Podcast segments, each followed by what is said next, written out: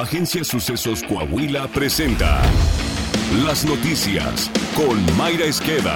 La noticia en síntesis. Esto es lo más relevante para empezar. Un día después de ser atacado a balazos en Zacatecas, el juez de control Roberto Elías Martínez perdió la vida, según confirmaron autoridades de esa entidad. Apenas el pasado 24 de noviembre, el general José Silvestre Ursúa Padilla, coordinador de la Guardia Nacional en Zacatecas, murió tras un enfrentamiento con criminales. La noche de este domingo, en ese estado se reportaron diversos narcobloqueos, con ponchallantas y al menos un vehículo incendiado, así como disturbios en el penal de Cieneguillas. Las autoridades desplegaron un operativo terrestre y aéreo en las inmediaciones del Centro Regional de Reinserción Social de Ceneguillas. Hasta el cierre de edición no se reportaban muertos en los hechos. La entidad gobernada por el morenista David Monreal se encuentra entre las más violentas del país, en donde la estrategia del gobierno federal para recuperar la seguridad ha dado claras muestras de fracaso. En Veracruz, la Fiscalía Local confirmó el hallazgo del cuerpo de Rosa Isela, una mujer embarazada que fue privada de la libertad el pasado 30 de noviembre. Rosa Isela, quien tenía nueve meses de embarazo, fue vista por última vez cuando salió hacia una farmacia para encontrarse con una mujer que supuestamente le un donativo para la bebé que esperaba. Un video revela que la victimaria amagó a la joven por la espalda y la hizo subir a una camioneta en la que ambas se fueron con rumbo desconocido. Según diversas versiones, el cuerpo de su bebé le fue extraído. Horas más tarde, autoridades dijeron haberlo recuperado. Veracruz, gobernado por el morenista Cuitlagua García, tiene a esa entidad en la séptima posición a nivel nacional en incidencia delictiva. Tan solo en el mes de octubre fueron denunciados 6.979 delitos. En dicho mes, Veracruz ocupó el segundo lugar en el delito de secuestro. En más de la violencia, en Sonora se registraron dos enfrentamientos que dejaron un saldo de ocho muertos y dos lesionados. Las ráfagas de fuego alertaron a los habitantes de los municipios de Guaymas y San Luis Río Colorado. Gobernada por el morenista y exsecretario de Seguridad Alfonso Durazo, Sonora vive su peor crisis de seguridad registrada en los últimos tiempos.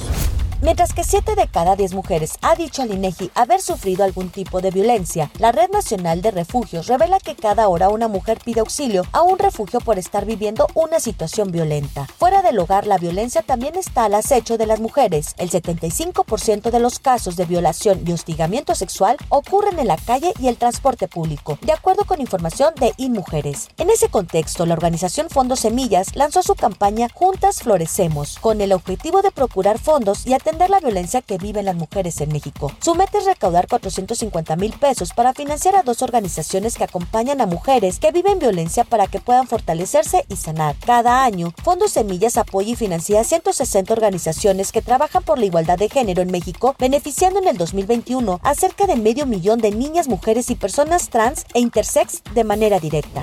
Política. El consejero presidente del Instituto Nacional Electoral, Lorenzo Córdoba, advirtió que solo como imposición del autoritarismo es como se puede aspirar a tener un pensamiento único y una subordinación dogmática de un poder. Desde la Feria Internacional del Libro en Guadalajara, Jalisco, resaltó que tanto la cultura como la democracia son una obra colectiva y no de un solo hombre. La cultura, como la democracia, es una construcción colectiva y además evolutiva. No es obra de un solo hombre ni de una sola corriente de pensamiento. Solo desde el autoritarismo se puede aspirar a la unanimidad del pensamiento único, a la subordinación dogmática a un poder o al predominio de un discurso que no admita interpelación o disidencia. Coahuila. Este domingo se realizó la elección interna de consejeros y comités seccionales organizada por el PRI Coahuila. Al acudir a emitir su voto, el primer priista del estado, Miguel Ángel Riquelme Solís, expresó que hubo una gran participación en la jornada y que no se registraron incidentes. El mandatario resaltó la fortaleza de su partido, que es la estructura del PRI que se renueva. Según cifras dadas a conocer por el PRI Coahuila, acudieron a las urnas más de 400 mil priistas a votar. Se eligieron 325 consejeros políticos estatales en territorio de un total de 650 que integran el Consejo Político Estatal. Además, se eligieron 3.443 consejeros políticos municipales y 3.613 comités seccionales. Para dicho proceso se instalaron 1.977 casillas básicas y contiguas, en un total de 1.752 secciones electorales de los 38 municipios del estado.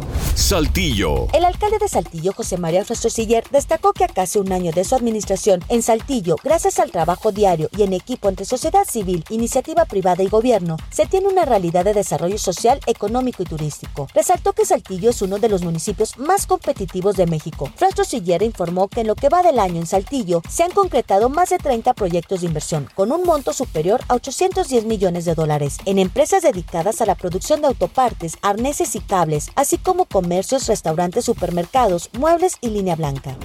Deportes. Alondra Pérez y el avance de los deportes. Gracias, Mayra. Este lunes arrancamos con información sobre el astro brasileño Pelé. Un grupo de aficionados brasileños realizó una vigilia frente al hospital de Sao Paulo, en el que el exfutbolista está hospitalizado por una infección respiratoria. El fin de semana, las redes del astro brasileño publicaron un breve comunicado en el que el tricampeón dijo estar fuerte, con mucha esperanza y siguiendo su tratamiento. En el podcast deportivo de Sucesos Coahuila encontrará los resultados de la semana 13 de la NFL, así como el nombre del mexicano que pitará en Qatar este martes. Está usted bien informado. Sucesos Coahuila. Síguenos en Spotify, Amazon Music, Apple Podcast, Google Podcast, YouTube, Facebook, Twitter e Instagram.